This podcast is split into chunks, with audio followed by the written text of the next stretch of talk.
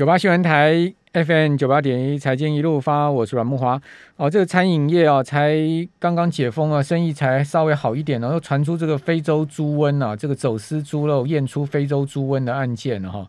哦，这个事情很离谱啊，这个检调调查啊，这业者负责人就是一对母女啊。哦，他们长期向越南订购进口猪肉制品，好，在转寄下游，包括食品厂、小吃店。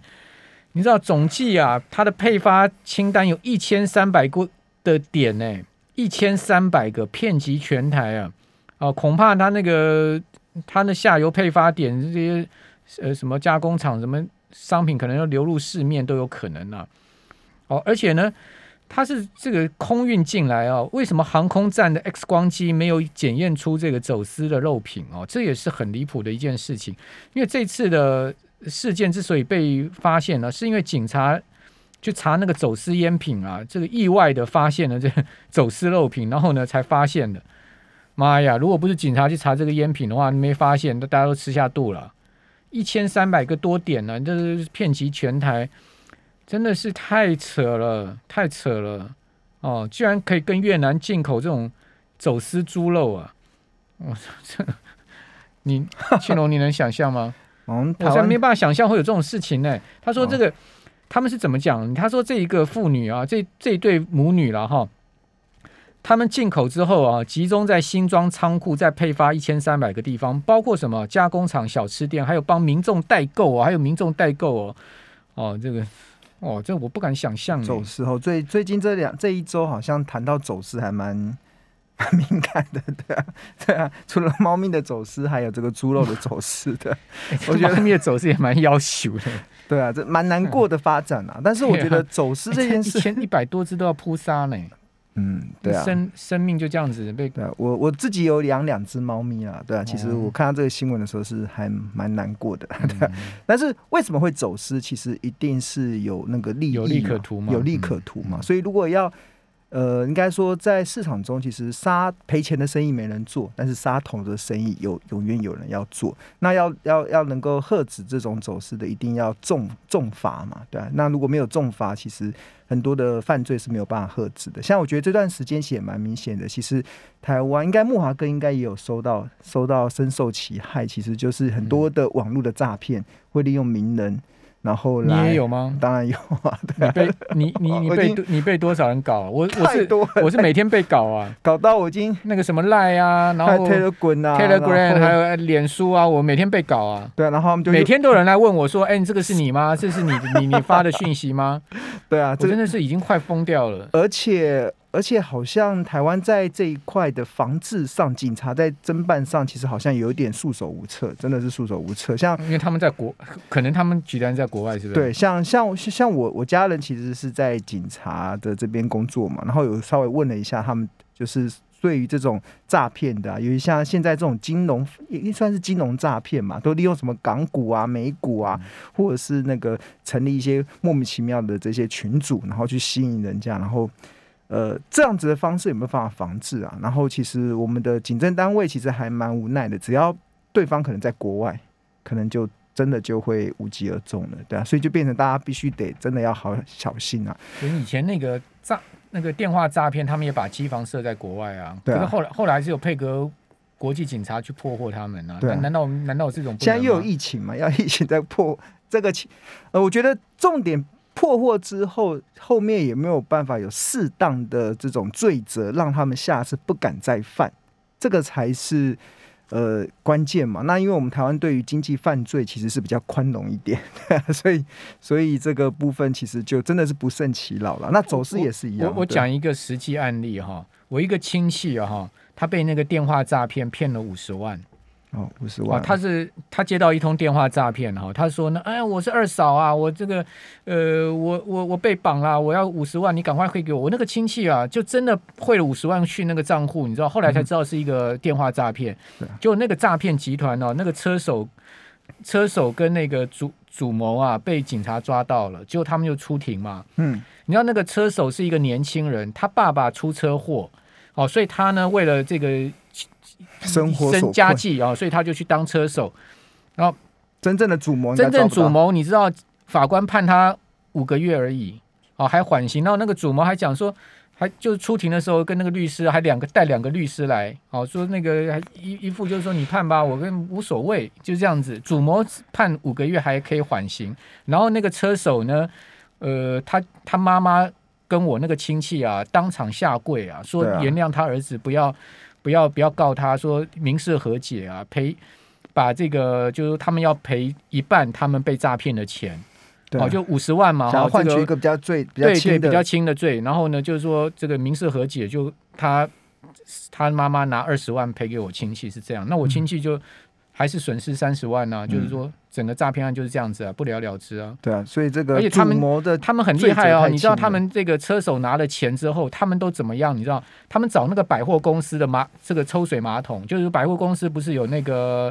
呃这个这个这个公共公共厕所吗？那个抽水马桶，他们就把那个钱丢在那个马桶盖里面。然后再找人去取，对对对对，那个主谋就是去取钱的哦，嗯就是说车手钱 ATM 领了嘛，对不对？他领了转手这个钱好几次，让人家警察比较他难去吹气。没有，他们车手去 ATM 拿了钱之后，他把这个钱呢就丢到那个百货公司的那个马桶啊，嗯哦，就是说他们有约好哪个百货公司，我不知道是哪个百货公司了，我亲戚跟我讲，然后丢在那个马桶里面，就是那个抽水马桶的抽水箱里面，嗯然后那个主谋再去拿钱，嗯，你说这样子啊？你看，最后主谋是五个月嘛，对啊，被判五个月。不要去百货公司寻了啦！我的听众朋友在网上说还要去百货公司寻，你，也太太妙了。就真正犯罪的人，他可能主谋他的罪责是很轻，就像这一次那个猫咪的安乐安乐死嘛，他觉得应该安乐死的是那个走私猫咪的人，怎么最后是猫咪被安乐死的？对啊，这个就是嘛？那个船长我看他也头大，对啊，就台湾都是这样子啊。其实呃，你要所有的都是一样，只要有利可图，其实即使他是犯罪的，都好，都有人会去做，就像是股票好市场也是一样。大家别干这种事了，啊这个真是缺德的事。我们这个我们就今天讲到这个地方，因为我们还要讲讲大盘嘛，对不对？我们要讲股市嘛，哈。这个但大家千万记得，我跟青龙都没有那个 Line 啊，也没有 Telegram 跟脸书啊，都没有哈。大家再次跟各位报告。可是我们节目因为很多可能中南部他们不知道，哦嗯，那个也请大家这个好友这个大家告诉大家吧。好，那呃今天反弹嘛，哈，你怎么看这个行情呢？因为你今天的标题叫做。不要忘记这个主人与狗的故事 这个你是要告告诉大家什么呢？呃，好，首先先来讲，就是呃，在上一周啦，其实台股的市场的氛围是相对的恐怖，因为大家如果从技术分析来看的话，台股不止跌跌破了月线，跌破了生命线的季线，跌破了半年线，甚至还跌破了麦当劳摁头的颈线。嗯哇，吓死一堆人对。那在市场这么比较呃悲观的一个情况之下，今天出现了一个报复性的反弹，整个盘中涨了四百多点，中场也是涨上涨了三百九十九点。那这几天的发展啊，其实我就我自己的经验来看啊，其实我上个礼拜开始买股票，嗯就是开始等待这个呃，应该说等待到很多的好的公司股价跌到了相对的便宜的价格，所以我就开始进场的去承接的一些标的。那那我要跟大家讲一个概念啊，就是呃，这个概念是什么？就是当呃，尤其我们现在市场中啊，其实还蛮多人其实都是用一些技术分析去辅助你去判断看行情的一个波动。那其实呃，我觉得当然技术分析有它的一个可参考的依据，但是很多时候技术分析它在行情一些重要的转折的时候，它可能会让投资人最后陷入到所谓追高杀低的困境中。那我觉得大家不要，反而不用去观察这个啊。我记得我们在我们的节目中，其实在快一个月前就告诉大家，台股的台风要来了。对，我们当时是从那个美国公债殖利率突然出现了一个飙升的一个状态，去，哎、不是飙升，出现了一个持续走跌，那公债价格持续走升，当时就看到了市场的这种避风。资金转往到避风港的需求是快速的上升，那通常公债价格快速的上涨，代表的市场认为接下来可能市场有一些台风要来了，所以他们必须得把资金 parking 在比较安全的避风港，所以公债就是他们一个很很重要的住一个去处。那当然，其实股票它是高风险的资产，所以它的波动就会出现比较加剧的状态。但是这波的台股其实一直从一万八千一万八千多点，然后回跌到万七之下的时候，其实，在万七万八的时候，其实我当时是用台股已经上涨到乱七八糟的来形容，就是那个乱七八，就用万嘛，万七八。之前大家都很喜欢找顺口溜，比如说什么万无一失啊，万六大顺。来到万七万八的时候，其实我自己的感受是乱七八糟，因为很多投机的氛围是非常的很明显。那市场这么投机的情况之下，其实常常会有一些回档的一些风险啊。但是这个回档的风险，在一路的下修了一千多点下来之后，其实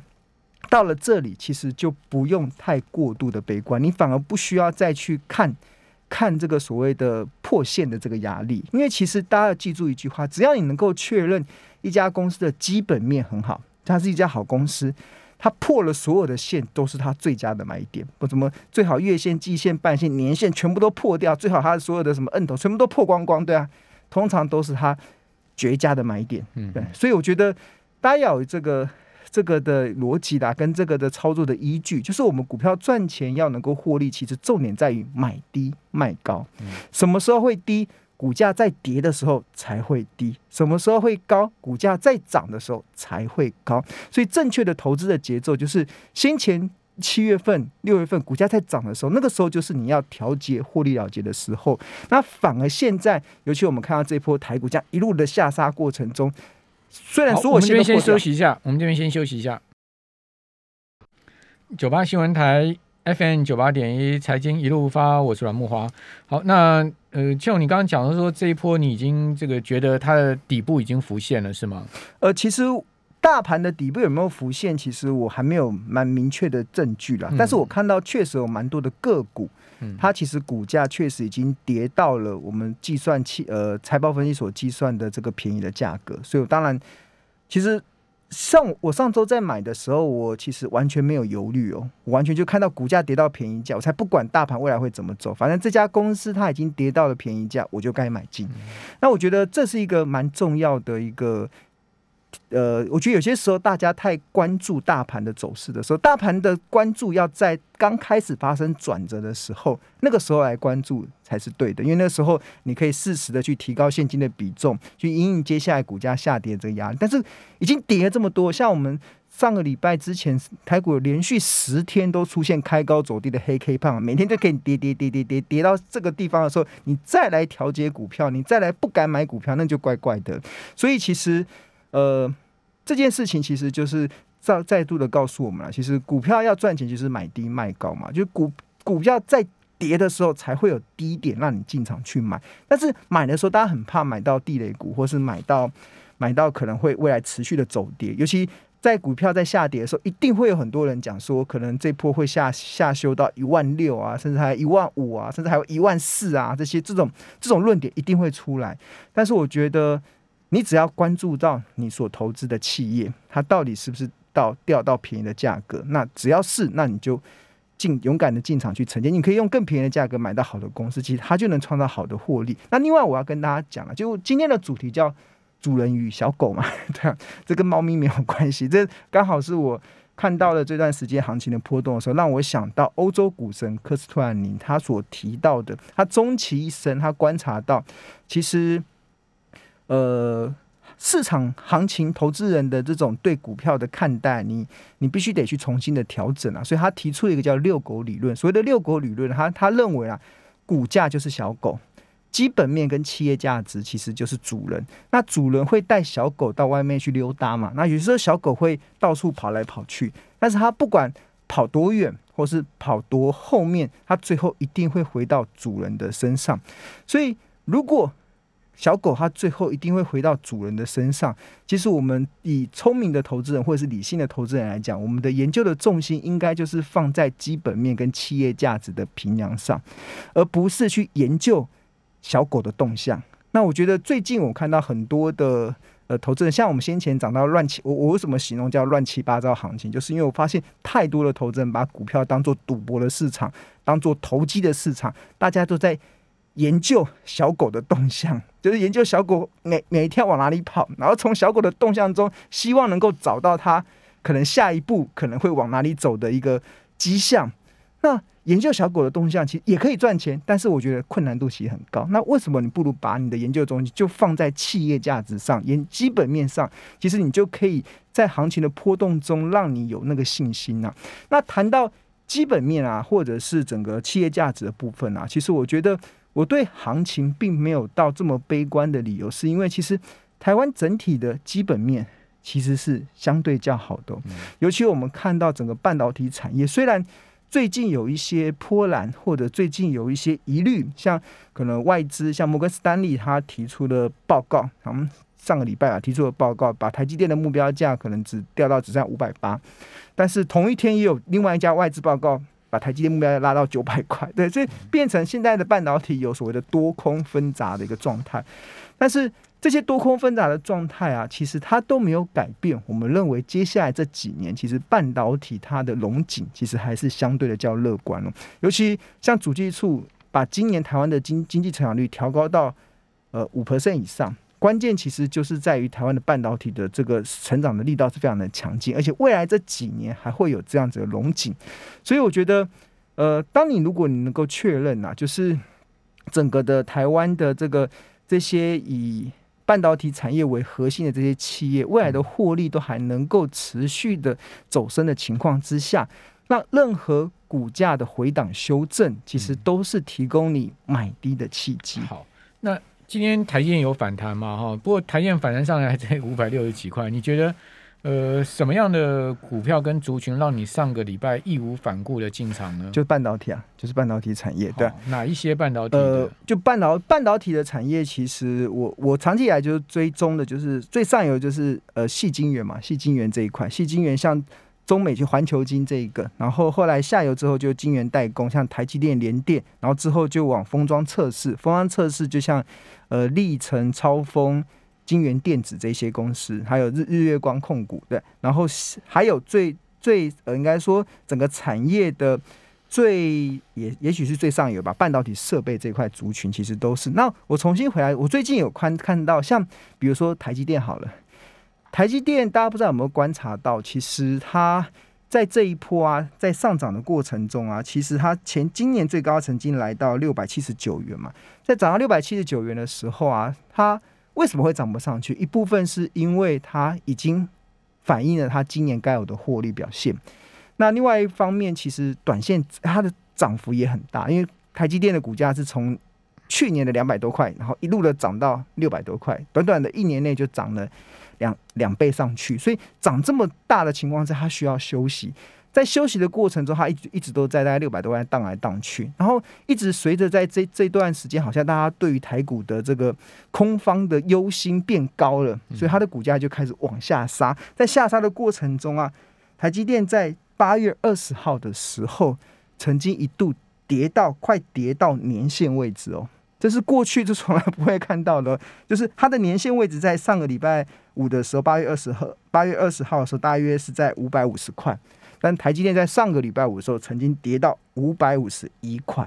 年线位置，哎，都通常啊，其实我们在看它，它 ADR 都破年限了。呃，没有，我 ADR 破年限是因为它的整个溢价其实还有很大，但是我觉得。台积电这档股票，你常去追踪啊。其实一一家公司，它在走大多头的公司啊，如果它的股价回跌到年线的位置的时候，那那个常常都是天上掉下来的礼物了。我觉得真是天上掉下来的礼物。所以我觉得今天台积电会出现反弹，其实我觉得不意外，因为它在这个年线应该会有很大的支撑。那另外一部分，台积电当然它以它今年的获利来看的话，今年我这个。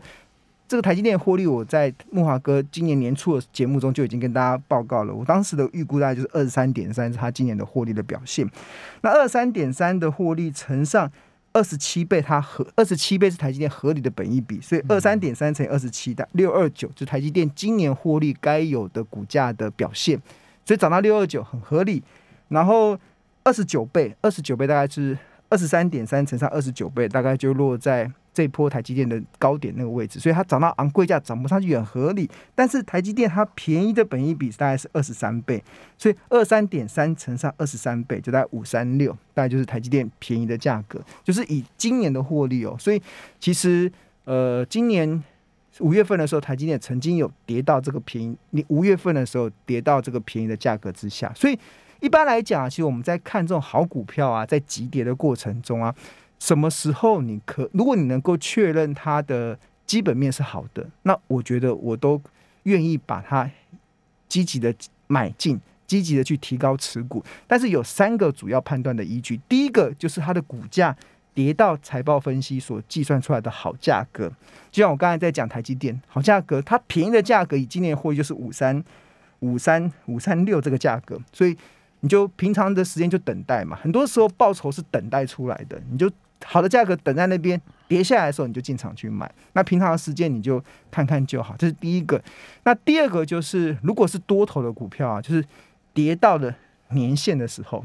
其实也是一个不错的一个可以切入的时机点。那台积电的年限在上礼拜五是五五零，那它跌到五五一，这个时候应该也形成了年限共识，很多人就会在这个地方开始觉得会进场去，因为台积电这个价格其实以明年的获利来看，真的是蛮便宜的一个价格了。那还有第还有第三个，我刚才讲了已经两个，一个是股价跌到财报分析所计算的便宜的好价格。我要跟大家讲，所有的股票都可以用财报分析计算出它便宜的价格、合理的价格跟昂贵的价格。这有机会再跟大家来分析。那第二个就是多头的股票，你只要能够确认它多头的走势是确认的，那它哪一天莫名其妙可能系统性风险，或者是大家呃对它失去了耐心，有可能台积电有可能被人家失去了耐心。然后跌到了年线，那个常常也都是天上掉下来的礼物。那第三个，第三个也是我常常在用的，就是好股票急跌的时候啊，当它股价重新站回了开始上弯的五日均线，要记住哦，开始上弯的五日均线，如果它的五日均线还是下弯，它那基本上你就还不需要太早的去切入。但是，一旦它股价已经开始站上了开始上弯的五日均线的时候，不要管大盘会不会跌，也不要去预设大盘会不会，大盘会不会跌，有些时候真的是世事难料。像今天会不会涨四百，盘中会涨四百多，我也不知道。但是我只知道，我上个礼拜看到很多的好公司已经跌到了便宜的价格，而且有些公司已经跌到股价已经开始站回了上弯的五日均线的时候，那就不要去考虑大盘了，你就勇敢的进场，就能创造出好的绩效表现。好，这个。以上相关的这个思考逻辑啊，提供给我们听众朋友参考。好，其实股票投资啊，不管任何投资啊，其实在思考面上面哈，呃，希望大家也都能培养更多的这种逻辑推演的能力了哈。呃，建立一套自己的心法，我觉得也很重要。好，那我们节目也会持续把各种好的这个观点啊，各方面的这个想法提供给我们的。呃，听众朋友参考